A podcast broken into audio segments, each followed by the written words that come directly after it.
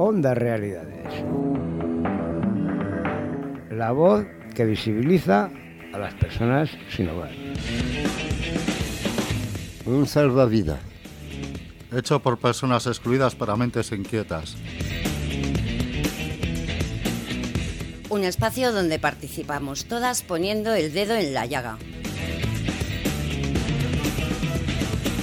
Un camino que nos da luz. Nos fortalece. Da esperanza. La voz que llega. Sin filtros ni tampoco. Ni tampoco.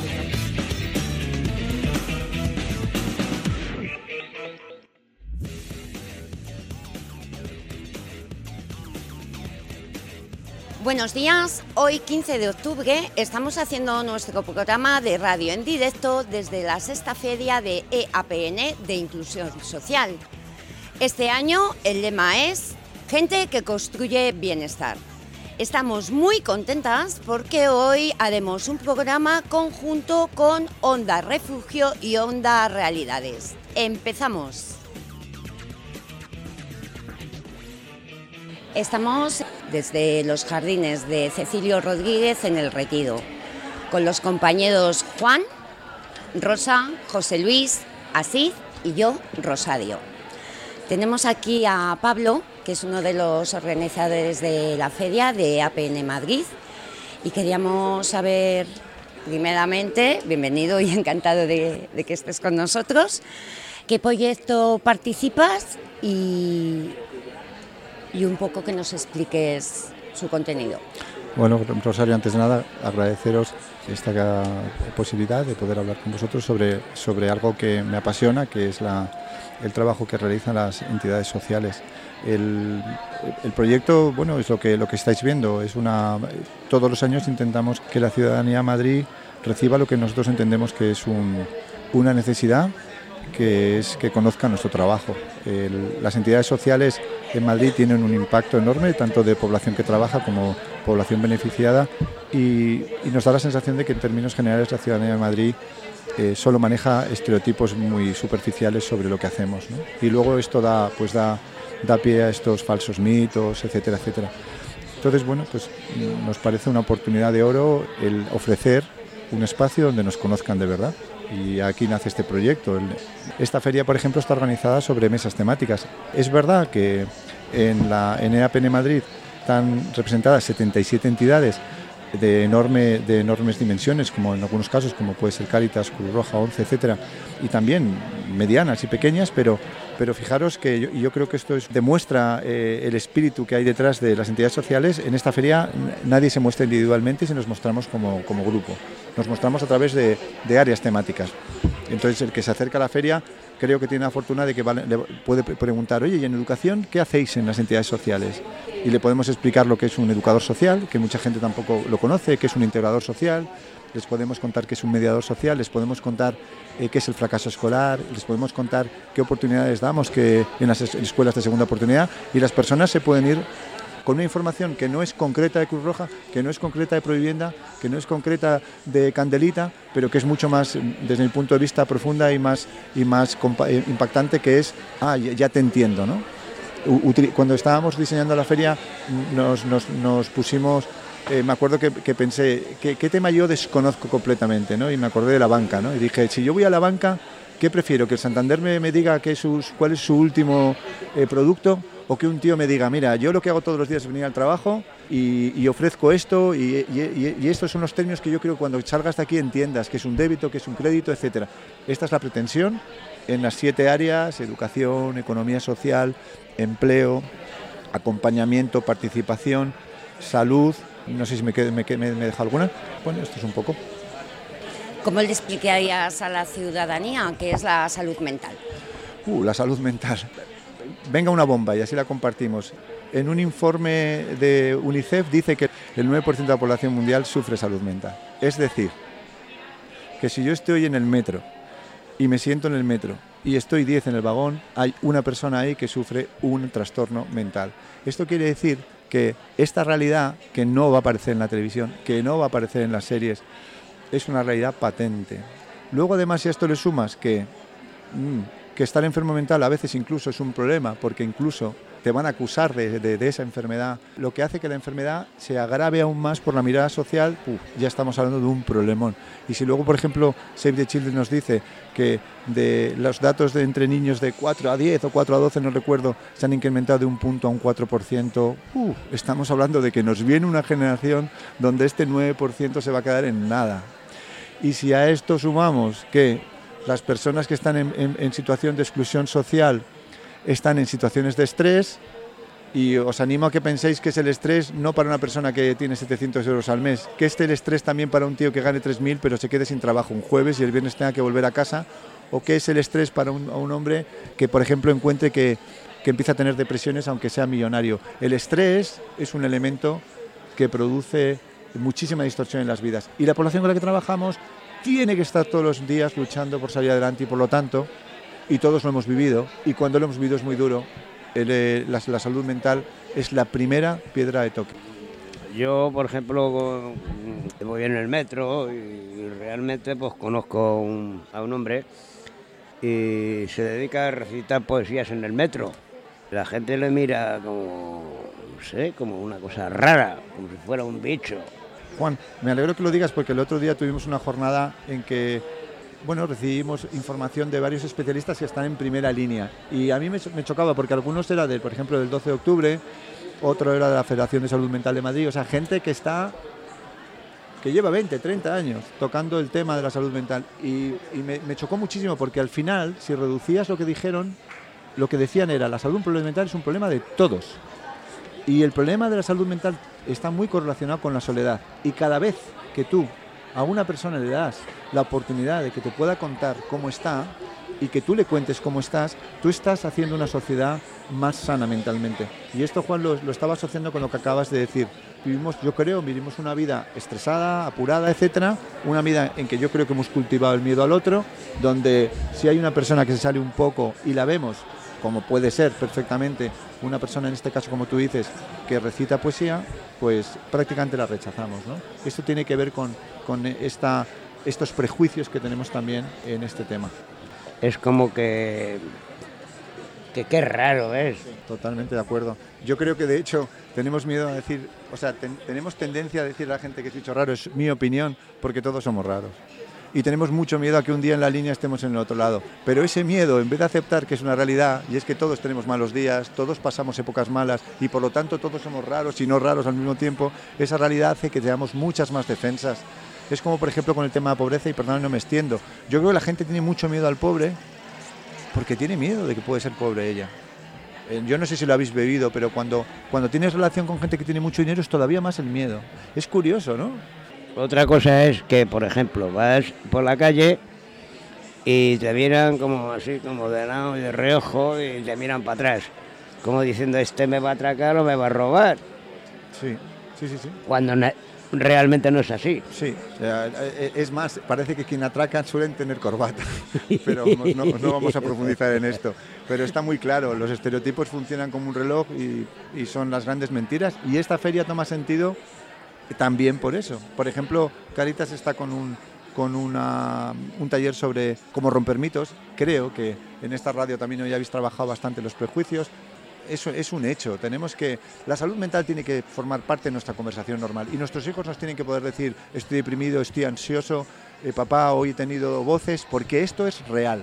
Y en el momento que consigamos que con 5 o 6 años podamos hablar de esto con todo el mundo, empezaremos a hablar de la salud mental igual que si yo tengo una gripe, igual que si yo tengo fiebre o igual que si me he roto un hueso de la mano. No pasa nada porque esto es parte del cuerpo humano y el cuerpo humano pues tiene estas problemillas que hay que afrontarlos, pero lo que no podemos hacer es estigmatizarlo, meterlo dentro de un armario y cerrarlo. Y la salud mental se merece que esa puerta se abra porque se merece que todos tengamos derecho a la depresión, todos tengamos derecho a la ansiedad y todos podamos en nuestro trabajo decir, mira, tengo un estrés brutal o lo que sea, pero que explique que yo también tengo cerebro, que no tengo solo un cuerpo, no tengo solo fiebre.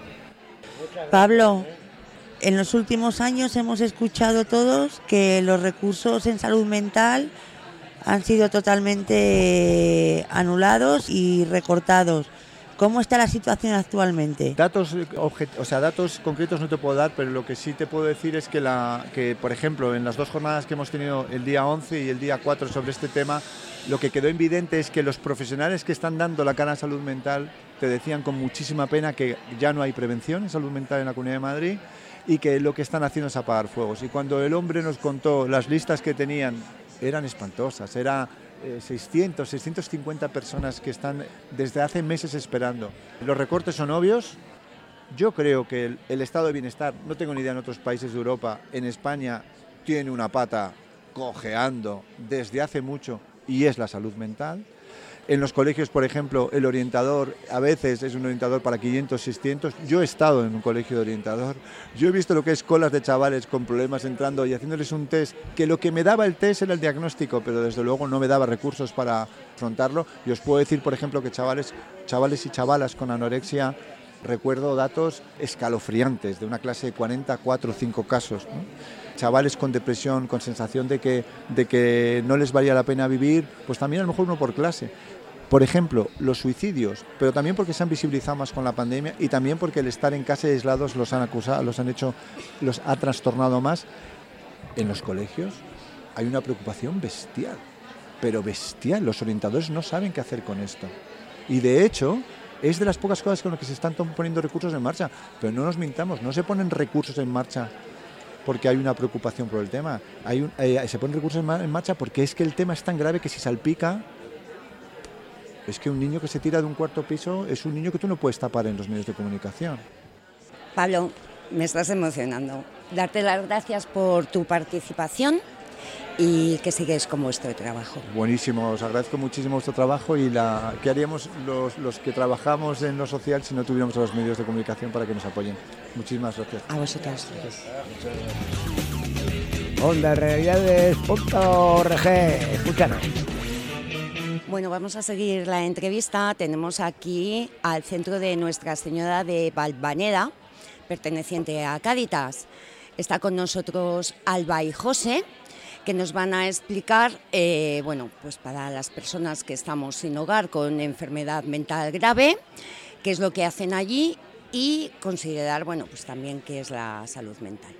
Hola, buenos días. Mi nombre es Cristina, pertenezco al centro de Nuestra Señora de Valvanera junto a José. Y bueno, yo voy a explicar un poquito primero qué, es Nuestra Señora de Valvanera. Es un recurso de salud mental de personas sin hogar que está dividido en tres centros, mini residencia, centro de día y pisos eh, terapéuticos. Y bueno, pues nos puede explicar un poquito José qué es lo que hace en la residencia y en el centro de día, ¿no? Pues en el centro de día hacemos talleres, en mi residencia se vive y luego hay pisos. La residencia se ocupa de las áreas de, mm, de ocupación, tanto de productividad, la búsqueda de trabajo, empleo y estudios, de formación, el área jurídica, tema de documentación y eh, luego está el área de autocuidado, ¿no? que es eh, volver a coger rutinas que a lo mejor se nos han podido olvidar y, volver a coger una estructura en nuestro día a día. Quería hacer la siguiente pregunta. ¿Colaboran con otras entidades más pequeñas para controlar más a la gente sin hogar que tengan problemas de control mental? Nosotros pertenecemos a, tanto a FACIAN como otros recursos dentro de Cáritas, estos especializados en, personas sin hogar. Nosotros somos específicos de salud mental y luego fuera de, lo que viene siendo de la red de, personas sin hogar, también nos encontramos atendidos por los CSM de referencia, los centros de salud mental, el equipo de calle y bueno, hacemos diferentes actividades también en abiertamente, que es mm, diferentes eh, entidades de barrio que se juntan para poder hacer actividades de sensibilización de salud mental. ¿Qué reivindicaciones tenéis las personas que estáis en esta situación? José. Reivindicamos que una vivienda digna y una atención estable. De salud mental, ¿no? Sí. No sé si como entidad de Caritas, eh, ya durante la pandemia, ha habido unas situaciones, eh, no sé si será por- porque son mayores las personas o porque, por incapacencia mental, pero el caso es que le han dejado morir a bastante gente. ¿Y tú qué opinas de eso? José, ¿tú qué opinas de que las personas mayores que han estado en Yo, residencias o- yo estoy en la mini residencia muy, muy bien ahora mismo. Lo, lo que pasa es que cada uno tiene su su su historia. su historia? Y durante la pandemia, ¿tú cómo lo has vivido el estar en la residencia? Bien. Cuéntales un poco cuáles las medidas a lo mejor que os habéis encontrado, que a lo mejor en otras residencias de personas mayores no han podido tampoco tener. Pues eh, han tenido nos tomaban las temperaturas y nos ponían mascarilla para estar con el público como en las residencias. Luego también comíamos en grupos separados, Sí. mucho control del espacio. Sí. ¿No? Ca- Sí. Hemos cambiado hábitos, que ahora estamos empezando otra vez a volver a ellos y nos parecen hasta incluso extraños. Sí. Pero bueno, dentro de lo que ha sido la pandemia, pues mm, no lo hemos pasado mal como residencia. José, una última pregunta. Voy a aprovechar el tiempo. ¿Cómo explicarías tú qué es la salud mental? Una buena, una buena salud nos lleva a, a- a fijar nuestras metas. Pues nada más, muchísimas gracias por participar en nuestra mesa. Pasad buen día. Vamos a dar paso ahora también a dos participantes de Cáritas, Ismael y Alba. ¿Qué estereotipos y prejuicios sufren las personas que tienen enfermedades de salud mental? Bueno, pues yo creo que los prejuicios que sufren estas personas, que bueno, también recalcar que a todos nos puede pasar en algún momento, ¿no? que, que tengamos este, un problema de salud mental, eh, creo que, mm, que muchas veces se piensa que son personas violentas, que no sirven para, para trabajar, para hacer funciones de la vida diaria. Los medios de comunicación muchas veces sale una noticia de, de algo que ha sido pues un acto agresivo ¿no? y ya recalcan a esa persona como que tenía un problema de salud mental y no tiene que ser así. Y bueno, creo que eso perjudica mucho en, en cómo luego una persona con problemas de salud mental, las dificultades que tiene a lo mejor para acceder a un empleo, para acceder a una formación. Y bueno, creo que hay bastantes prejuicios con este tema.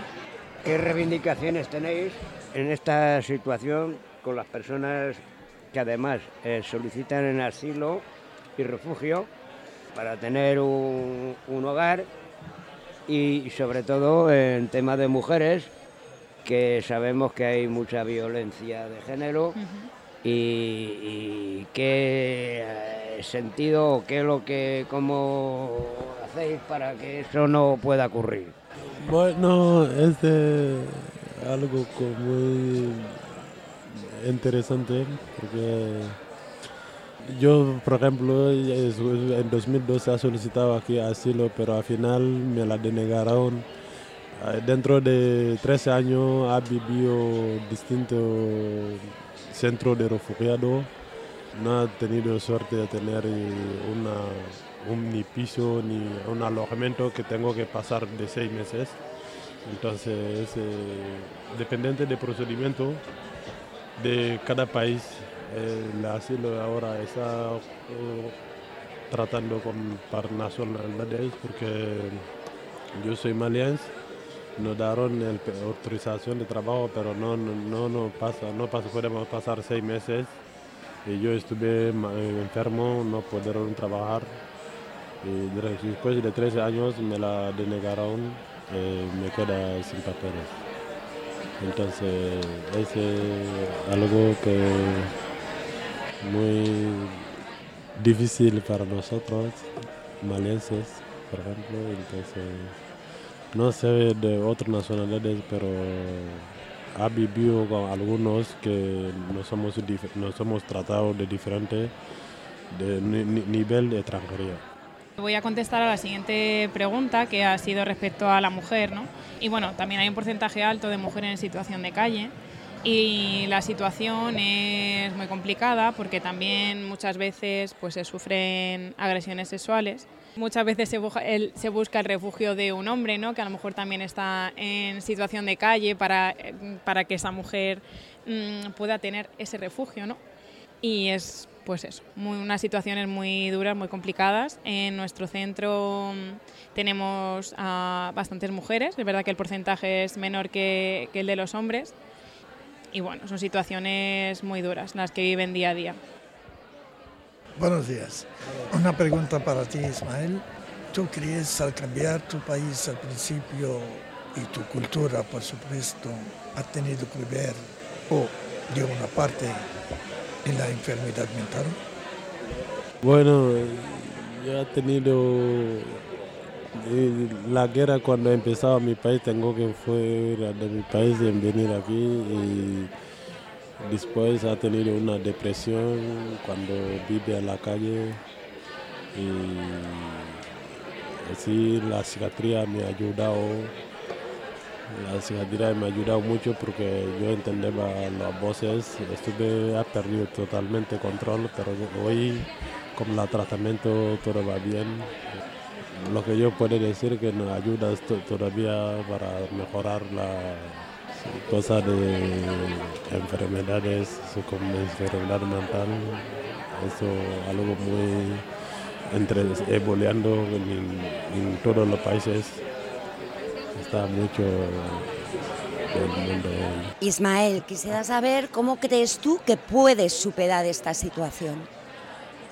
Bueno, con la paciencia y la, la decisión de, con la medicación de la psiquiatría, estoy casi superando poco a poco porque antes estuve muy peor todas las cosas que estaba haciendo, peleaba con la gente a la calle, con la depresión, escuchaba voces, pero hoy estoy superando poco a poco todo eso, no volver a pasar. Hace un año ya y con estoy estudiando también poco a poco sí. Además de la medicación, ¿qué nos pedirías para salir de esta situación? Le puede ayudar es que tienen que concederle refugio, porque eso le ayuda mucho a tranquilizar mucho, y más es un derecho internacional. Y España está comprometida dentro de este compromiso. Es que cuando niegas a un refugiado el derecho, lo que le da las entidades internacionales, que tú estás firmando pacto y lo niegas, entonces algo no va, algo no funciona. Y eso complica, complica las cosas al refugiado, complica para ir adelante, no puede trabajar, no puede, no puede hacer muchas cosas.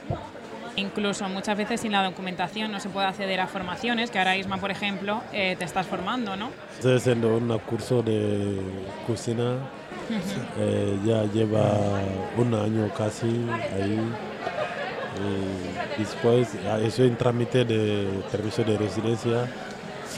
Si me da ese, puede intentar. No, es que por derecho tienen que dártelo porque eh, España está en un compromiso dentro de la Unión Europea, dentro de la ONU, dentro porque son miembros y y ha firmado todo lo, que... Sí, pero muchas veces eso no se cumple, ¿no? O se deniegan efectivamente, se deniega el asilo.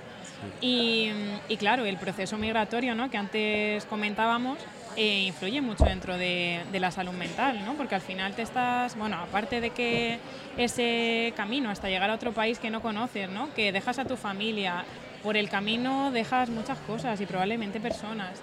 Eh, llegas a un sitio donde no te esperas ¿no? que va a ser así esa situación.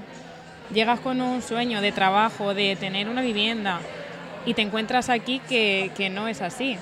Y, mm, y, bueno, es muy duro, ¿no? Y, no hemos hablado de la red de apoyo. Cuando llegas aquí y estás sin, sin nadie, ¿no?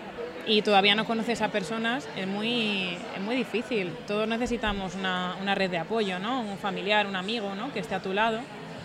Y, me parece también súper importante. Muchas gracias. Alba, muchísimas gracias Ismael por haber participado. Gracias a vosotros. Pasad buen día. Igualmente. ondarealidades.org Sin filtros ni tapujos. Continuamos en esta mesa, estamos con Jorge del proyecto de Hogar Sí.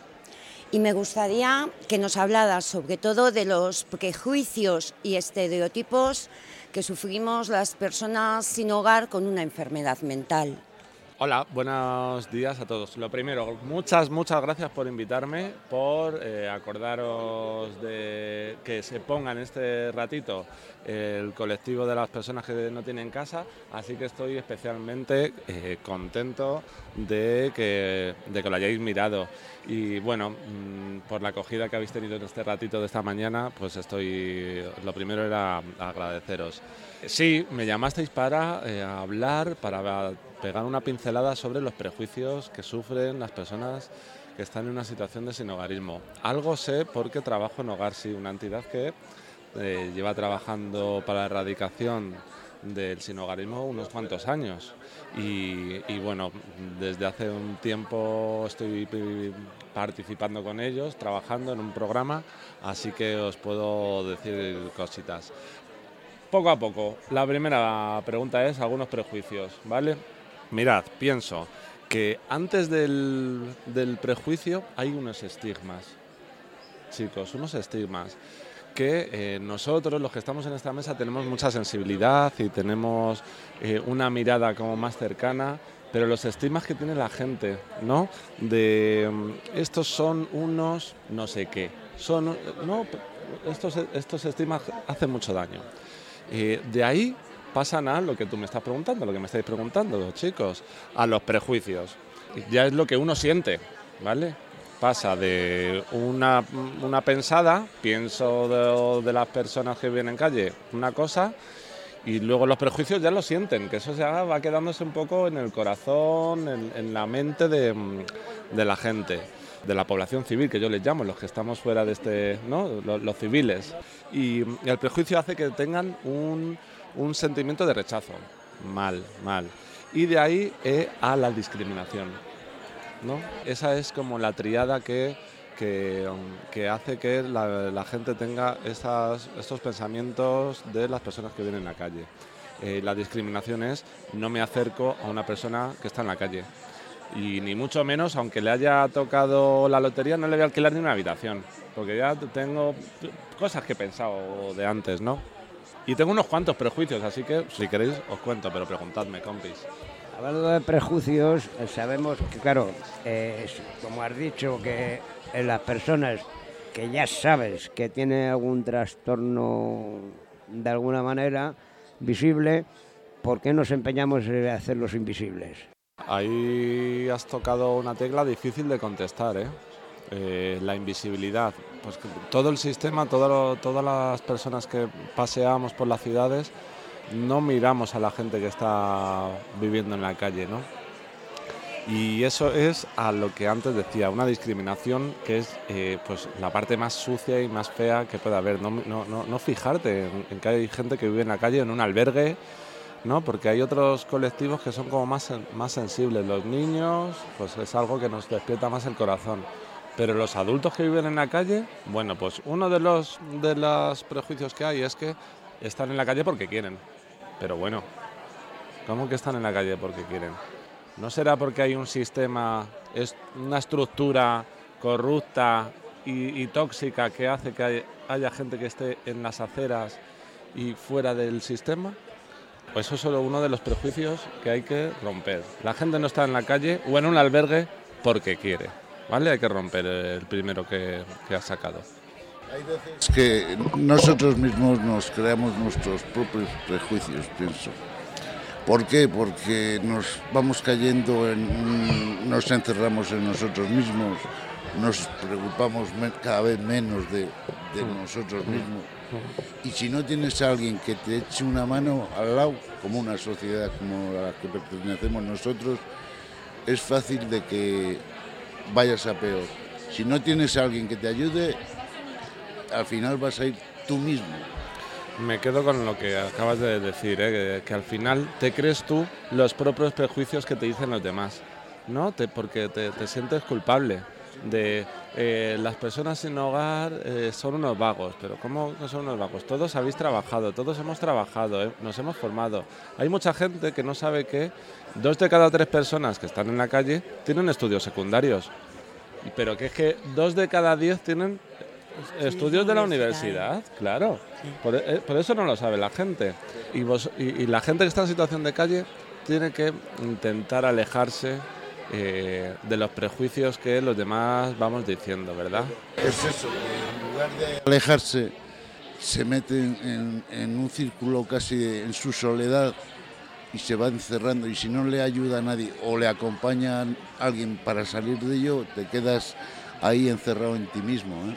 Ahí lo que hay que hacer, pues un acompañamiento más Eso natural, un acompañamiento con personas, Sí. pero desde un enfoque de derechos, ¿eh? no de asistencial. Mira, tú tienes derecho a, eh, a salud, a empleo, una vivienda, ¿no? Desde un enfoque de derechos y no asistencial, porque tenéis, las personas tienen eh, todas las capacidades y todos los derechos de- del mundo. Y, y No bueno, sé, eh, no con, sé. con equipos profesionales, claro que sí, que es un pequeño trampolín.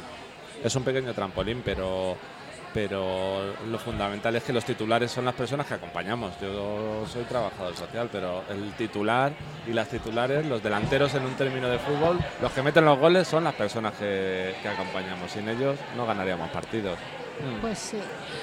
Hola, yo quería saber cómo concienciar a la gente en general de poder, cómo ayudar a estas personas que están en la calle. Eh, no, mira, eh, uno de los posibles, algunos de los posibles errores es que a lo mejor no necesitan tanta ayuda porque ellos tienen la capacidad de tomar decisiones de su vida y de, y de- tener una vida que les interesa. Están acostumbrados a ir a un albergue que les dicen a qué hora tienen que levantarse, a qué hora la comida, cuándo, se, cuándo ponen la lavadora, cuándo es la actividad. O sea, están hartos de obedecer y al final eso durante muchos años te merma tu capacidad de toma de decisiones. Son, son las personas que viven en la calle los que marcan su destino y nosotros acompañamos. Pero lo primero es escuchar, ¿no? Según la Constitución, todos tenemos derecho a un techo y, a una, y aparte de una vivienda digna, a un respeto, ¿no?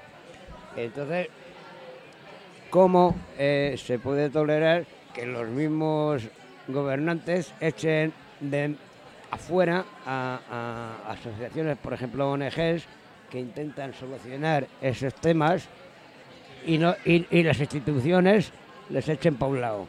Artículo 47 de la Constitución, ¿verdad? Todo el mundo tiene derecho a un hogar. Un hogar, un hogar la- la Constitución. Y he empezado, hemos empezado charlando en esto de que esto no es un problema individual de las personas que lo sufren, es un problema de la estructura, del sistema. Un sistema enfermo en un, en- en un país de bienestar que permite que todas las noches duerman 35.000 personas en la calle. Es que no- teniendo una constitución, como bien, bien estáis diciendo, es un problema estructural, es un problema del propio sistema, de la población, ¿no? que no miramos con, con una mirada limpia y sana. En caso omiso a lo- a- a- al problema. Solución hay solución. eh, lo que ocurre que no, eh, mm, no quieren mirar el problema porque no es muy cómodo para eh, la opinión pública. Uno de los mitos. Son unos vagos, las personas sin hogar son unos vagos, pero bueno, esto es otra, otra parte que, ¿no? ¿Y los pobres dónde están? Que yo no los veo esto nunca. Qué triste, ¿verdad? Es muy ¿No? triste. Pero dicho en la Asamblea de Madrid, en un, no en un bar con sus amigos. Oye, quería traer aquí otros, otros prejuicios, ¿no? Que me había, me había traído alguna chuletita para, para contaros. Y hay uno de, la- de- de los imaginarios de la gente que dice que las personas que viven en la calle todos so- son unos borrachos y unas borrachas. Pues mito, aquí uno de cada tres personas son abstinentes, abstemios, no toman ni una gota de alcohol.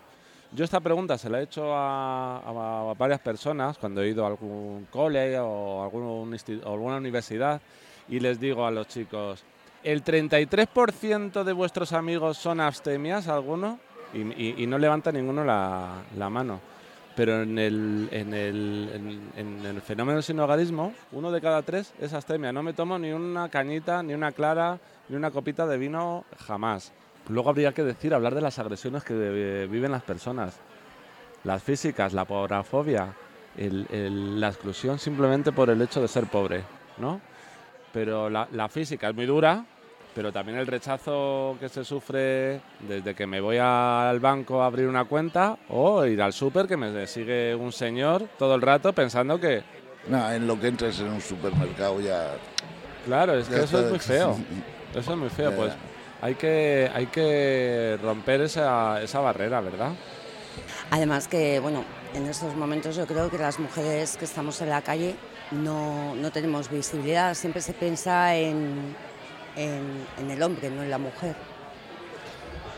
Yo estoy hasta un poco hasta las narices de esa situación. Es verdad que es un fenómeno muy masculinizado, ¿vale? Y hay unos datos que di- dice el INE que, que están, hay más porcentaje de, de- de hombres, pero es verdad que todo pivota a recursos y centros eh, dirigidos a un poco a los hombres, ¿no?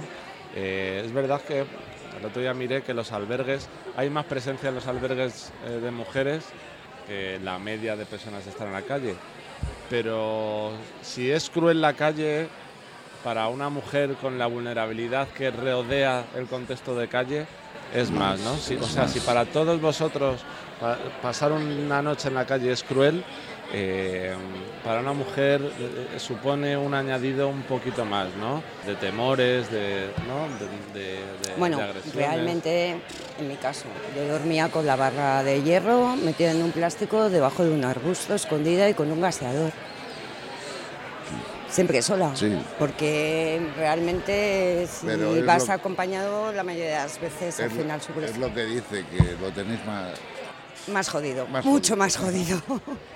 Porque, y, y bueno, para los hombres también el, el que anda, por ejemplo, un poco más discapacitado, que anda con muletas, que le falta algún miembro, también lo tienen jodido. ¿eh? Eh, Porque ahí hay otra... Ahí sabe que no, no tienen defensa. Ahí lo que me he dado cuenta que cuando una persona tiene una discapacidad, ¿vale? Reconocida por, la, por una discapacidad de un 80%, y, por dependencia podría acceder a un recurso de, depe- de dependencia o de discapacidad. Pero claro, como es pobre, no, no, que vaya a un albergue. Ya, pero es que en los albergues no, se, no, tienen, las, no tienen fisioterapia, no tienen terapia, no tienen los servicios para una persona como lo necesita. Ya, pero es que como es pobre, era sin hogar, pues que vaya a un albergue. No, no, pero es que él tiene derecho a un centro de discapacidad. Como si yo tengo un accidente de moto, eh, me, me pasa algo y me tengo que ir a un centro de discapacidad. Pero como he sido pobre, pues ay, me, me llevan a un albergue. ¿Cómo crees tú que se puede eh, superar una situación como esta? Uf, ¿Cómo se puede superar? Mira, yo creo que el, el caldo de cultivo, los ingredientes que rodean al sistema de atención a personas sin hogar no es, no es un buen caldo. Fundamentalmente los servicios que hay son albergues, ¿vale? Y creo que desde hace tiempo que los albergues, los, estos sitios tan colectivos y tan grandes, no son los más, eh, los lo mejor para que una persona retome su vida, ¿no? O sea, son, es importante, no digo que se cierren, con lo cual, poniendo una persona eh, en una vivienda, con, otra, con otro compañero de dos, ¿eh? estoy hablando de viviendas de dos, dos habitaciones, ¿vale? Convivir allí, en vez de tanto albergue. ¿Sabe? La gente no sabe que son siete años de media de estancia en un albergue, con lo cual el albergue, jolín, no está funcionando muy bien. Es como si entras a un hospital y te quedas siete años, no te están curando, no te curas. Pues en un albergue que, estés siete años de media estando allí, jolín, pues algo estará fallando. Por eso yo creo que eh, la responsabilidad es de que el sistema cambie, ¿no? que, que la administración pública cambie el sistema de atención, que no vaya todo tanto al albergue, al albergue, eh, sino que vaya a, a servicios más individuales de pisos, que hay pisos vacíos en este país. Pienso lo mismo que piensas tú, que si no es por esa asociación, que les he dicho 40.000 veces, si me mandas a un albergue, me quedo en la calle. Mm. Porque es eso, los albergues no, no ayudan. Así que, eh, o sea, no, es que no- tú me preguntabas en primera persona, me decías, ¿qué tenemos que hacer para salir de esta situación? Bueno, yo creo que ya eh, bastante carga tienen las personas que sufren esta situación, bastante carga en la mochila de, que cargar con las pérdidas, con las mierdas que vive, como para tener que eh, liderar esta carrera de obstáculos. Primero, la administración pública tendrá que quitar algunos obstáculos, ¿no? Para que puedas caminar sin tropiezos, ¿no? Tener una vida un poquito más digna. Eh, esto es un poco de los mitos. No son responsables únicos las personas que sufren el sinhogarismo, Son una, parte, pero también tendremos que tener jugar. Mira, hoy han venido por aquí, están algunos políticos que, eh, que, que, bueno, que está bien, que vengan, que escuchen, porque tendrán que hacer algunas medidas. Detrás de ti hay alguno que ya he visto. eh, que tendrán que hacer políticas que miren un poco en otro sistema, ¿verdad? Así que la responsabilidad es de todos, vuestra también, pero no es única. No es que tendremos que hacer para salir de aquí, es, bueno, cómo tiene que cambiar el sistema para que no caigamos en un albergue, en un, cen- en- en un centro de noche, no, algo más concreto, más pequeñito. Lo del hospital que os contaba, si te tiras siete años en un hospital, algo no está funcionando en la salud. No puede ser que, eh, que te tires siete años en un albergue, ¿vale? Jorge, pues muchísimas gracias, sobre todo porque las ideas yo creo que las estás dejando muy claras, que es lo que pedimos sin tapujos y sin ningún tipo de prejuicio. Pues muchas gracias a vosotras por acogerme. Ha sido una conversación fantástica. eh, me encanta y que paséis una buena mañana. Pasa un buen día, Jorge. Gracias. Gracias. Onda Realidades.org. Escúchanos. Vamos a continuar en esta mañana con Ramiro de Acobe. Nos vas a explicar vuestro programa, tu programa No compartas odio. ¿En qué consiste? Sí, bueno, primeramente buenos días, gracias por, por esta cobertura que nos dais a Fundación ACOBE. Programa No Comparto Odio, es un programa de sensibilización eh, financiado por Comunidad de Madrid, dirigido a contrarrestar todo lo que son eh, discursos de odio, racismo, intolerancia, desigualdad que se vierte fundamentalmente a través de, de redes sociales, de medios digitales, internet. Entonces nos dedicamos un poco a des- desarticular, o vamos a decir así, contrarrestar eh, noticias falsas que puedan salir o cualquier publicación que pueda salir que promueva el odio hacia, especialmente en nuestro caso, hacia población o colectivos de personas migrantes, aunque también lo hacemos con otros colectivos. Entonces, nuestro objetivo principal es hacer eh, que la ciudadanía sea más consciente de que compartiendo un post en Facebook, en Instagram, puede sin quererlo estar promoviendo el odio hacia un colectivo. Entonces, lo que queremos es precisamente luchar contra eso. Ramiro, me hablas de la ciudadanía. Eh, vosotros, imagino, cuando veis estas reacciones de odio, ¿cómo las transmitís a, la gente que nos gobierna?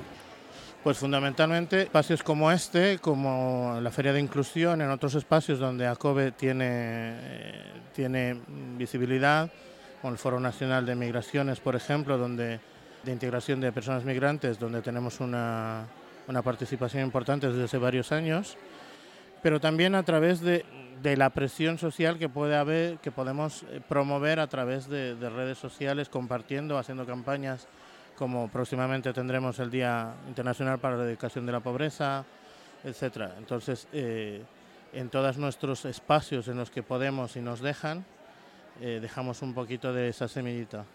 ¿Y realmente, Ramiro, te sientes escuchado por la gente que nos gobierna? Yo entiendo que es difícil hacer un, control de, todo lo que podemos, hasta dónde llegamos. Hay cosas que se han avanzado, no podemos decir que no, porque el, proyecto que tenemos es una muestra de ello, ¿no? porque está financiado por una administración pública como, la- como la Comunidad de Madrid.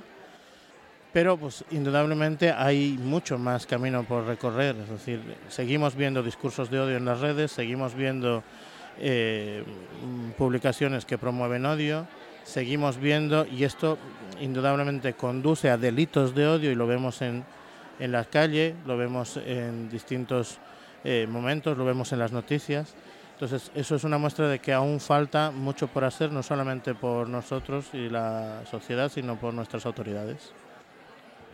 Cuando hay personas, por ejemplo, que duermen en cajeros y vienen otras personas que no viven en cajeros a increparlas y a quemarlas y a pegarlas y a insultarlas porque dicen que son unos vagos y unas mierdas, ¿tú crees que no ponen los medios adecuados, por ejemplo, las autoridades para que eso evitarlo?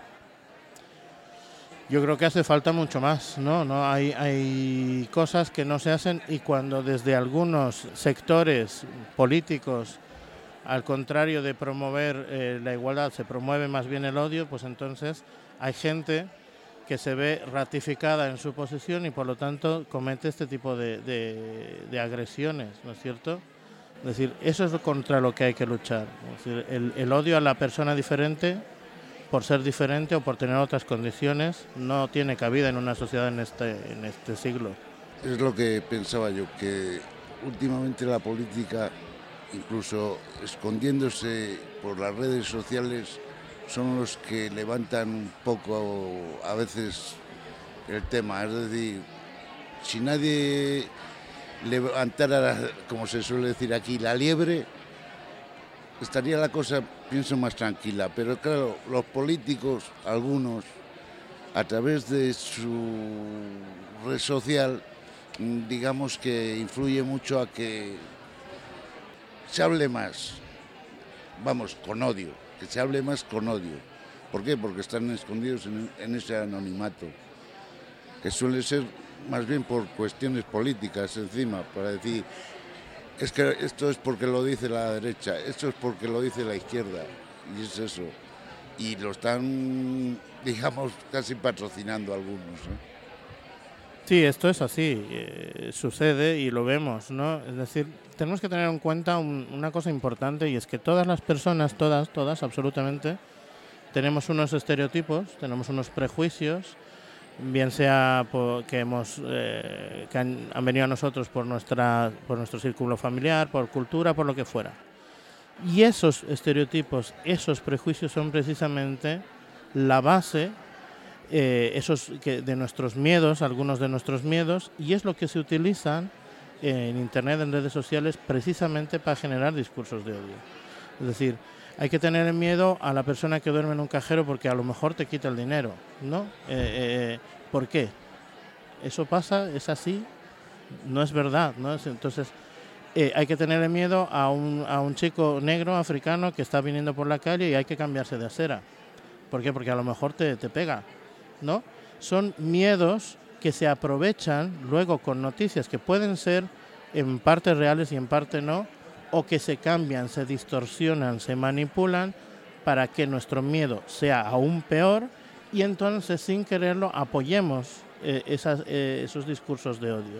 Es decir, cuando eh, compartimos en una red social, compartimos en Internet, o ya sea en el bar, en la calle, donde sea, decimos, oye, tú te has enterado que ha habido un chico, unos, un grupo de, de menas, que esto lo dicen, ¿no? Menores no extranjeros no acompañados, que han asaltado en el barrio de no sé dónde, cuando estos no han tenido nada que ver, son menores que no tenían, eh, en ese momento no estaban, pero se les, eh, se les criminaliza porque hay un odio o hay un, eh, hay un miedo a lo extranjero que se aprovecha muy bien desde ciertos círculos para generar todavía más miedo.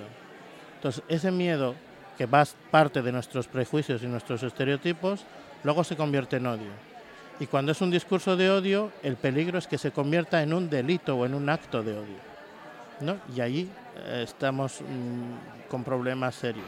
Hola, mire, eh, lo, que a mí me preocupa es que como siempre se habla de odio, de perjuicio y tal, yo creo que es importante en la niñez de, un principio, ¿no? Inculcar a los niños en el colegio, sobre todo la, la familia, que eso yo creo que cómo se podría inculcar más. Bueno, a ver, mm, precisamente uno de los objetivos que tenemos y una de las cosas que hacemos con el programa No Comparto Odio es ir a los centros educativos, que vamos a los centros educativos, damos talleres sobre cómo detectar noticias falsas en redes, cómo no promover el odio Y trabajamos con ellos esto gracias a que también los centros educativos abren sus, sus puertas a este tipo de, de talleres y de formación que van más allá de, de, las asignaturas normales. ¿no? Entonces es un trabajo que ya hacemos las entidades, pero es un trabajo que también eh, pretendemos de que llegue a las familias. Si, si nosotros trabajamos con los menores en, en, el instituto, en el colegio, y ellos son capaces de trasladarlo a sus familias, bueno, pues poco a poco vamos haciendo que los pocos granitos de arena se conviertan en un montón de arena. ¿no? Entonces es un trabajo que hay que hacer minucioso, que toma mucho tiempo, pero que es necesario hacer precisamente para que ellos, el día que les toque, ¿no? puedan eh, hacer algo precisamente para no para contrarrestar todo esto lo que estamos diciendo del odio. ¿no? Entonces, hay una responsabilidad eh, de la sociedad, hay una responsabilidad de las entidades sociales e indudablemente hay responsabilidad en, las autoridades que algo tienen que hacer para que esto no se siga promoviendo. Has indicado antes que en otros campos, eh, en este caso, bueno, voy a ser directa, en el tema laboral, ¿qué diferencia estás encontrando para toda esta gente que es inmigrante? ¿Cómo se está aprovechando la sociedad de esa situación? Hay un bulo bastante extendido que detectamos todos los años, ya venimos trabajando en sensibilización varios años, y es que la persona migrante, la que viene de fuera, viene a quitarnos el trabajo. Eso se dice mucho. Y es totalmente erróneo.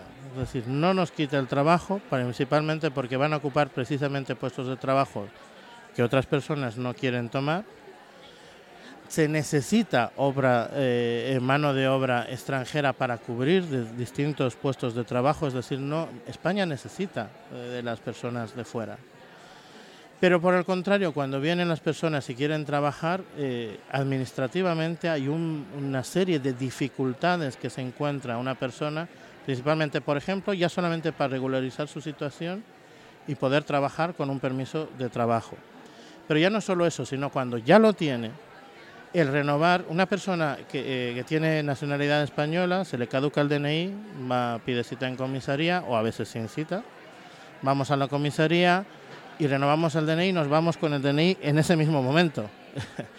Una persona extranjera a día de hoy está tardando 8, 9 meses en poder renovar su permiso de residencia y trabajo con todas las consecuencias que esto conlleva. Se caduca, ya no le contratan, como tiene la tarjeta de residencia caducada, pues no puede acceder a determinadas ayudas, a determinadas prestaciones.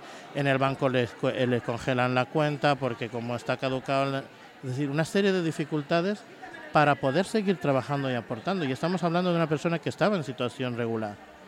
Entonces, la persona que viene en situación irregular, mm, aún más, para poder regularizar su situación, tiene que esperar tres años. Es decir, eh, ¿por qué no se pueden poner medios que faciliten que todas estas personas que quieren aportar a esta sociedad, y que de hecho lo hacen, puedan hacerlo desde el principio? ¿no? Esta es, esta es la, dificultad que se tiene eh, principalmente, pero luego ya los puestos de trabajo y ahí ya podemos hablar de discriminación, ¿no? es decir, hay personas altamente cualificadas que están trabajando en puestos de menor cualificación porque no las contratan en sus puestos de trabajo, porque hay que homologar títulos, porque hay que homologar experiencia, porque hay que tener un certificado de profesionalidad, etcétera. Es decir, hay demasiadas trabas que no permiten aportar y aún así las personas migrantes, la mayoría, la, inmensa mayoría de personas migrantes, aportan a esta sociedad y trabajan todo lo que pueden y más para generar pues eso, una, una sociedad y para poder rehacer su vida en muchos de los casos o tener más oportunidades simplemente de salir adelante. Yo he leído no hace mucho que estadísticamente eh, la población, por ejemplo, aquí en Madrid, y creo que tú eres de aquí, ¿no? De Madrid. No. ¿no? Yo soy de Bolivia. ¿De dónde? De Bolivia. Muchos años en Madrid, eso sí, muchos, muchos años. No, pero bueno, eh, estadísticamente dicen que el índice de natalidad, por ejemplo, la mayoría son de inmigrantes, ya que los locales no, no es que no funcionen, sino que, que tienen menos hijos. Es, es una realidad, es decir, eh, la población española es una población bastante mayor se necesita, y eso ya hay investigaciones, hay estudios que lo han probado eh, y lo han recontra comprobado, se necesita de la población extranjera para que para rejuvenecer la, la población, para que haya más niños eh, y lo vemos, los programas lo vemos en, en poblaciones pequeñas, ¿no? que necesitan, eh, necesitan tener habitantes para poder tener un presupuesto, para poder no desaparecer, en este caso la España vaciada que se llama, no tanto. Pero otra, otra, otra de las ventajas es que estos trabajadores, estos niños que nacen aquí, hijos de personas migrantes, van a ser españoles, van a trabajar, van a aportar para sostener el sistema de pensiones de los, de los que estamos ahora o los que vienen después o los anteriores. Se necesita de las personas migrantes. Y por eso mismo lo que necesitamos es ponerles eh, las oportunidades, no estamos diciendo que más oportunidades o, mejores oportunidades, las mismas y las mismas condiciones y la, eh, un trato igualitario para que puedan realmente ser esa, ese apoyo que la sociedad que tenemos necesita. Ramido, muchísimas gracias por la participación en, en nuestra mesa y pasa muy buen día. Muchas gracias a vosotras, a vosotros por, por esta cobertura y nada, a seguir disfrutando de la mañana. Ondarealidades.org Sin filtros, sin tapujos. Continuamos eh, también dentro de esta mesa con dos participantes de la asociación ACCEM. Ibrahim, buenos días, vienes desde Gambia. Y Alejandro, buenos días, vienes desde Colombia. Hola, buenos días. Ibrahim, eh, entendemos que hablas poco español. Hello, good morning. Yeah, morning. Quería preguntaros principalmente qué dificultades habéis tenido personalmente para acceder vosotros a los recursos que, que podamos tener las personas sin hogar. Bueno, te comento un poco. Eh, la situación española es bastante difícil para los latinoamericanos, en general los migrantes que arriban eh, de sus países aquí. Eh, hay una situación que es muy generalizada y es la, el acceso al empleo. El acceso al empleo para poder mantenerse aquí en España. Se necesitan muchos, muchas condiciones que al mismo tiempo son contradictorias. ¿no? Te digo, por ejemplo, mi caso, yo tengo una tarjeta de residencia por búsqueda de empleo, la cual no me permite trabajar directamente, sino que tengo que conseguir un empleo con unos requisitos elevadísimos. Ajá, por ejemplo, requisitos, por ejemplo, un, un contrato que me dure un año, un contrato que, por ejemplo, me sea de 40 mil euros eh, anuales, que es básicamente imposible. De esta forma, lo que obliga, por ejemplo, a los extranjeros es a buscar empleos en lo que se llama aquí en España en negro.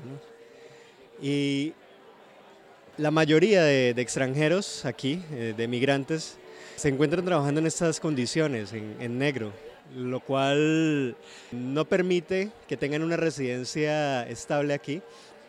Y por otro lado, puede, por ejemplo, están sujetos a la voluntad, la buena voluntad de sus jefes.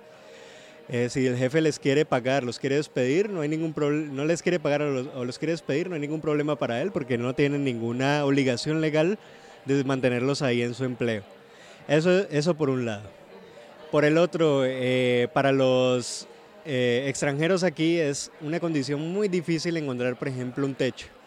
Es bien sabido que aquí, por ejemplo, para tener un hogar, es obligatorio tener eh, unos requisitos que son contratos, eh, un contrato que sea equivalente a, cierto, a, cierto, a cierta cantidad de dinero. Y todo eso es básicamente, se les hace imposible de, de poder acceder a algún contrato de arrendamiento, por lo cual tener eh, una casa es una, una cuestión bastante compleja. Ibrahim, uh, what is your trouble in Spain for I'll get uh, home. My problem here since I came here in Spain, I came to Madrid. Mhm. I want to find a job, but if I go to places like they ask me for tarjeta sanitaria, padramento, so and also I'm not. I don't have a house like so that I can have directions, Mhm. so that I can make padramento or tarjeta sanitaria. So wherever I go to um, find a job, something like that, they ask me for tarjeta sanitaria and they ask me for padramento, something like that. Bueno, Ibrahim expone que muchos de los problemas es, por ejemplo, obtener la tarjeta sanitaria, obtener el, empadronamiento, obtener diferentes tipos de acceso dentro de, a pesar que, por ejemplo, en el caso de Ibrahim es un solicitante de asilo, a pesar de tener, digamos, muchos papeles en regla, incluso es muy difícil para él obtener, digamos, estos, estos eh, solicitudes. Mi pregunta va para Ibrahim. ¿Has sentido el racismo en España? Yeah, every time. Always, yeah. Todos los días. Yeah. ¿Habéis podido acceder a los recursos? Recursos habitacionales, cuando habéis estado en la calle fácilmente. Eh, bueno, eh, bueno mi, mi situación es muy diferente a la de Ibrahim. eh, pues bueno, eh, sí, entonces te voy a exponer un poco lo de él, ya que pues eh, sirvo de voluntario en Accent y he tenido mucha cercanía al caso de Ibrahim. Ibrahim estuvo un tiempo viviendo de Ocupa. Complicó bastante porque pues eh, no, podía, no tenía servicio de empadronamiento eh, y para tener los, el resto de servicios que le pueden ofrecer, como por ejemplo Caritas, etcétera, era imposible. Finalmente, pues con mucho esfuerzo, Micaela, que es mi encargada, logró en- encontrarle un empadronamiento y en ese momento Ibrahim se encuentra con un contrato de trabajo.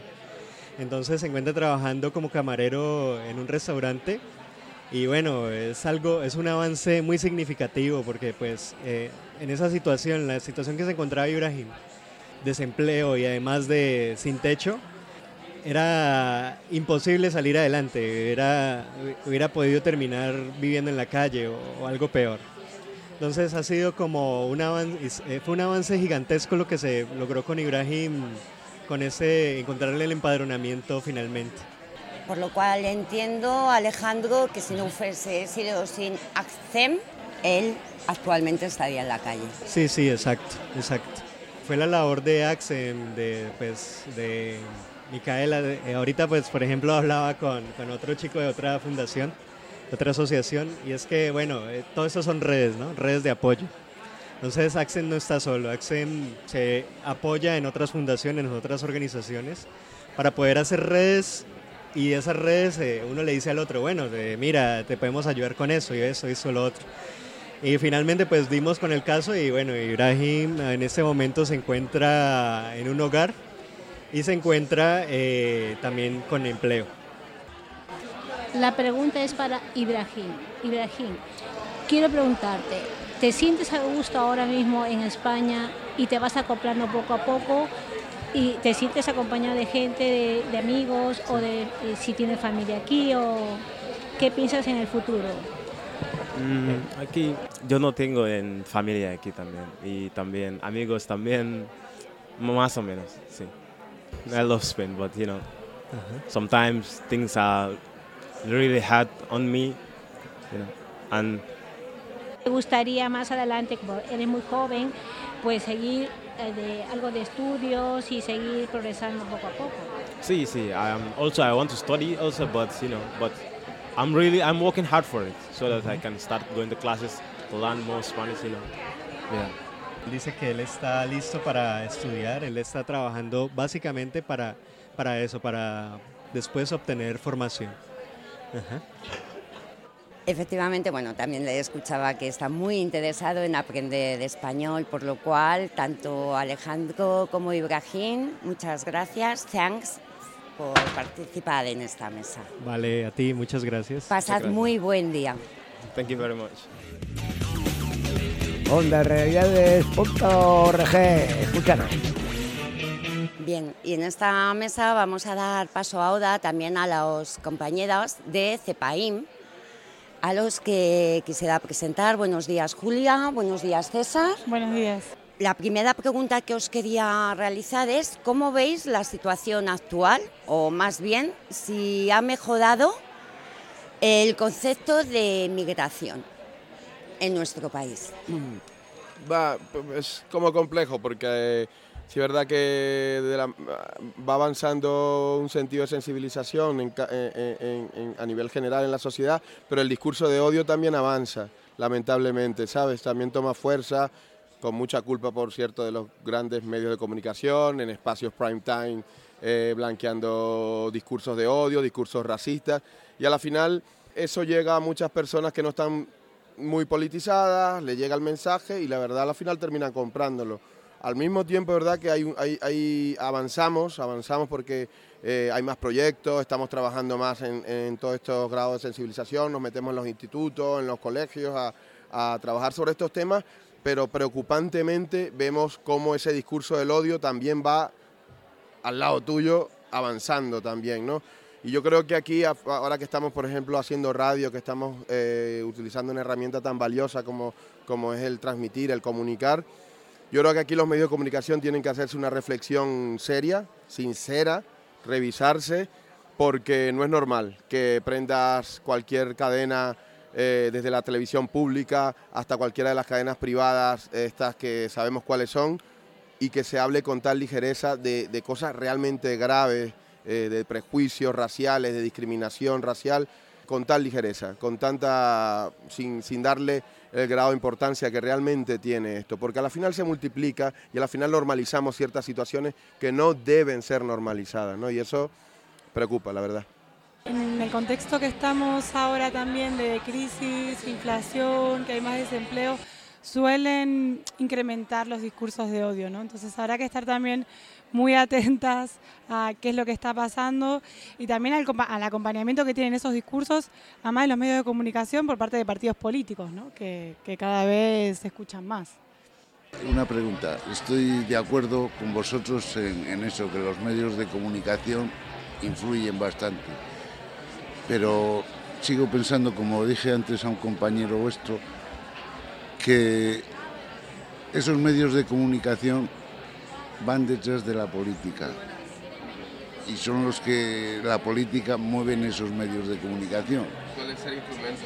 Ca- casi son los que los políticos que utilizan ciertos medios para hacer sus políticas y, y crean por porque eso unos son de un partido otros de otros crean ciertos odios de unos a- hacia otros Está claro que son instrumentos los medios de comunicación Sí. de la mano con ciertos, ciertos partidos políticos. Sí. No es secreto para nadie las reuniones que tienen paralelas. Recientemente, ¿se me ha ido el audio? ¿Se escucha, no? Sí. Recientemente eh, todo lo que salió con el periodista de este, el programa del Rojo Vivo, las relaciones directas que hay, las cloacas del Estado y toda esta relación con grandes medios de comunicación, es un secreto a voces. Todo esto se conoce y lo sabemos. Lo lamentable está en que hay cierta parte de la sociedad que no, lo que decía anteriormente, no tiene ese grado de sensibilización, de politización, y lo escucha, te lo tragas, porque realmente esto llega al prime time, en las horas de la mañana. Estos, estos magazines que hay en la mañana hacen un daño terrible en la sociedad, porque yo creo que hay temas en los que debería haber un consenso a nivel nacional, que deberían ser totalmente franjas, en las que no se deberían pasar. Entonces, estoy totalmente de acuerdo. A la final son instrumentos los medios de comunicación, como, como los medios de represión, todos son brazos que van de la mano. y según el medio así oyes porque eh, yo por ejemplo es eso me gusta mucho escuchar las, los coloquios de radio y según radio también eh, se nota la diferencia de, de uno a otro y casi todos se les nota de qué parte están Totalmente. Que coincido, coincido con, con- con que a la final, pues sí, los medios de comunicación son un instrumento, instrumento de la politización y estos grados en los que estamos cada uno, pues, con estas posiciones. Y es que encima eh, ellos mismos van de, de evitar estos prejuicios que, de odio y eso, y son los primeros que, porque luego a través de las redes sociales ellos también influyen mucho. Solo que en las redes sociales se esconden, pero son los mismos que están en los medios de comunicación y, eh, y en la política. Y, y en lugar de decir, sí, se les llena la boca de, de todos contra el odio, contra el odio, y que leñe si eres tú el primero. Fuimos testigos de un tema como la masacre de Melilla, ¿no? Más manipulación que un caso como ese, por ejemplo, donde las imágenes las vimos todas, todos vimos las imágenes como policías marroquíes pasaban del otro lado de, hacia, hacia territorio español, a, llevarse a las personas ahí mismo en caliente, gente herida, cómo se externalizan la gestión de las fronteras en la Unión Europea por simplemente intereses políticos, odios. eh, se habla de, cómo. De, que están peleando en contra de las mafias. Claro que hay mafias. Cuando tú no generas unas rutas de migración seguras, claro que va a haber mafias que van a estar ahí esperando el momento. Es que eso es, que eso es una realidad y no lo, no lo comentan. Claro que va a haber mafias. En Melilla, en la masacre de Melilla, habían compañeros que venían de Sudán del Sur que están inmersos ahora mismo en un conflicto civil brutal. Y esos compañeros y esas compañeras que venían ahí no tienen unas rutas de migración seguras, va- están huyendo, al igual que está huyendo mucha gente de Ucrania ahora mismo, que sí tienen migraciones, rutas de migración seguras. Y ahí es cuando vemos cómo cambia según qué, cuál es el dolor y el sentimiento que podamos tener, según qué realidad, cuál es el color de tu piel y cuál es el color de tus ojos. Es terrible lo que está pasando en Ucrania, pero es que en Sudán del Sur muchos de los compañeros que murieron en Melilla venían de ahí y eso está pasando. Cuando hablamos de que hay un drama porque estaban viniendo menores desde Ucrania solos, sin acompañamiento, es un drama. Pero cuando hablamos de, de los menas, el clic, el chic del, del prejuicio cambia directamente. porque lo asociamos? A delincuencia, a niños que vienen a robar, eh, eh, el, el efecto llamada, este que tanto miedo, que tanto miedo habla. Coño, cuando, un- cuando una persona se tira desde Etiopía, desde Eritrea, desde Sudán del Sur, cruzando todo un desierto y me tiro al agua a ver qué pasa, yo creo que ahí hay que reflexionar un poco desde la Unión Europea. ¿Qué está pasando ahí? ¿Qué está pasando? Pero ahora, pues bueno, para la final termina privando, pri- eh, tremendo- teniendo más peso el interés económico, que es lo que está pasando, ¿no? Y esto es una realidad.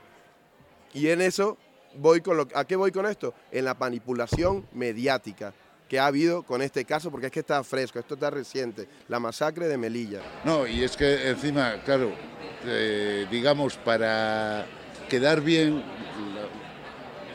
pues unos cuentan una historia, otros cuentan otra, y al final, pues claro, para que, digamos, el político quedar bien, el medio de comunicación te distorsiona la noticia como le da la gana. Ayer al final salió por el, el defensor del pueblo diciendo que al final sí es verdad que ha habido, que hubo una, una arbitrariedad y unos Sí. abusos en, en la relación de, lo- de las devoluciones Sí, en caliente por- y todo eso. Porque justamente eh, estaba diciendo que no tenía razón lo que estaba diciendo el ministro. Pues entonces ahí estamos, ¿no? Entonces, bueno, de eso se trata. Afortunadamente, nosotros seguimos trabajando en nuestros proyectos de sensibilización, bueno, y mi compañera Julia. Además de las rutas de acceso ¿no? que estabas nombrando de, de- de la entrada a España, también lo que es la permanencia ¿no? de las personas migrantes. Y en ese sentido, en muchos casos que nos encontramos, la, la palabra migrante y todo lo que implica va cargado de dificultades en el acceso a la vivienda, al empleo, bueno, de comentarios racistas en las escuelas como los que se encuentra César, situaciones, dificultades en abrir una cuenta bancaria, que al final por ahí no es un comentario que escuchamos en la calle, pero son un montón de restricciones que son discriminación, ¿no? Entonces, bueno, un poco dar luz sobre, sobre eso y de paso contar también eso, que mm, tenemos programas en los que trabajamos tanto sensibilización como acompañamiento de asesoramiento para personas que hayan sido víctimas de discriminación racistas o xenófobas.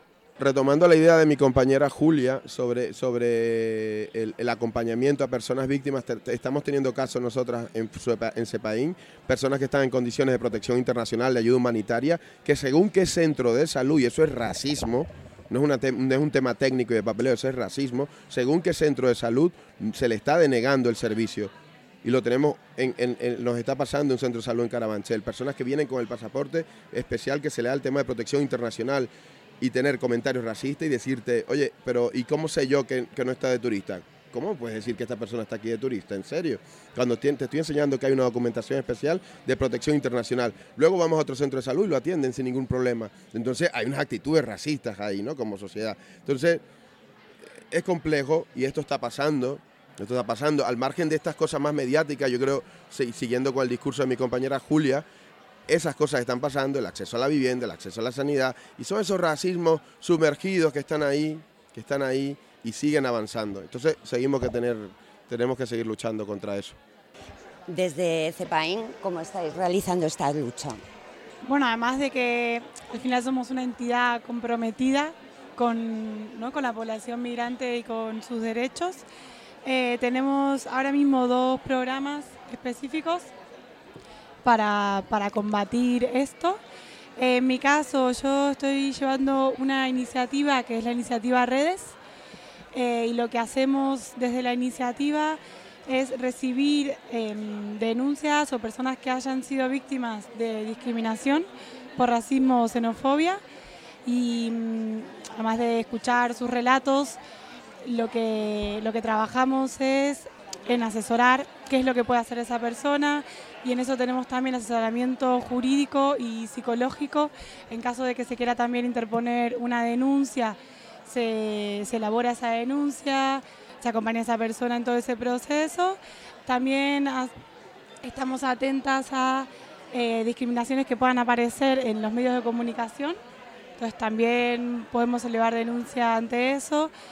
Em, como también trabajamos la mediación. En el caso de que la persona quiera o no denunciar y quiera tener una instancia de mediación eh, desde una perspectiva de justicia restaurativa, también lo, lo trabajamos desde allí. Porque bueno, un poco lo que, lo que muestran los datos es que hay mucha infradenuncia en casos de discriminación. Entonces un poco la idea de estos proyectos es que eso incremente. Y ahí César les, les comenta de, del otro como la parte de- del acompañamiento cuando existen ya el, de- el discurso, cuando existe el delito de odio. Nosotros desde el proyecto Desactivando el Racismo y la Xenofobia, que es un proyecto a nivel estatal, estamos trabajando desde la sensibilización, desde la prevención, estamos trabajando con institutos, con colegios, haciendo talleres de sensibilización, trabajando con chavalada. Vemos que hay, hay problemas muy graves en nuestros colegios eh, instituciones públicas en cuanto a estos temas y, sorprende mucho porque al final eh, eh, los- la primera ronda de trabajo que hemos estado haciendo ha sido en colegios públicos ahí mismo en Carabanchel. Carabanchel, el distrito de Carabanchel es el, distrito con mayor diversidad de, la, de la ciudad de Madrid. Dentro de esa diversidad, la mayor cantidad de población latinoamericana. Y luego te encuentras con, con- con ese tipo de discurso entre ellos mismos, se los dije. Le, decía yo a ellos, chicos, chicas, nosotros, vosotras todas aquí, y yo incluyéndome en esta aula, y, voy, a, excluir de aquí a la profe, que es, blanca, española y europea, vosotros somos, somos blancos de prejuicios. Como nos estemos atacando entre nosotras, la cosa va muy mal. Se reían. No, no, es que es verdad. Porque se normalizan. Cállate, sudaca de mierda, vete a tal, vete, o sea, se cállate, gitano, lo que eres. Ese comentario le decía, hay mucho daño, porque detrás de eso hay una persona que, pueda tener cierta inseguridad, que no te va a pillar el, chiste, si es como chiste que lo quieres hacer, ¿no? Entonces, todo ese tipo de situaciones intentamos trabajarla con, con juventud, luego trabajando con asociaciones de vecinos, generando también espacios de incidencia política, con conversatorios. Recientemente tuvimos un conversatorio súper potente en la entidad, con, con compañeras que son ejemplo de lo que es la comunidad migrante como agente de cambio y de incidencia política en España. Y te estoy hablando de las compañeras de Servicio Doméstico Activo, de Territorio Doméstico y la cooperación La Comala. Son mujeres que llevan años en la lucha eh, por, el, por los derechos de la, de la ratificación del convenio 189 y eso se ha aprobado ahora en junio y ha sido gracias a la lucha de todas estas mujeres que llevan más de 10 años en la línea del frente. Son todas mujeres migrantes, sudamericanas, en su, en su, en su mayoría latinoamericanas, pero también africanas, árabes, y también hay mujeres españolas porque también se dedican este, al tema de los, de los cuidados y de la limpieza, y que están ahí, y, que han conseguido una alianza muy potente con, la, con, el, con todo el auge de la lucha feminista. Entonces, vemos cómo hay eh, buenas prácticas, buenos ejemplos de decir, de decir de que aquí la comunidad migrante está organizada y que quiere luchar. Como está ahora la iniciativa de regularización ya, que ahora en diciembre esperemos re- podamos recoger 500.000 firmas. Son todos ejemplos de que hay comunidad migrante que está organizada y que forma parte de esta sociedad, que está aquí y que quiere generar también espacios de cambio. ¿no? Veo que vais avanzando y que vuestras propuestas está bien por eso, porque empezáis de- desde abajo también a educar a, a la juventud, que son los que empiezan... Ahí es donde está la cosa. Pero es que Julia dijo una cosa muy importante ahora mismo. Estamos ahora mismo en un contexto político y social muy complejo. Muy complejo. Entonces hay que estar firmes. Hay que estar. Yo me quedo con la, con la reflexión final del conversatorio este que organizamos con la compañera. Decía Rafaela Pimentel de, de Territorio Doméstico.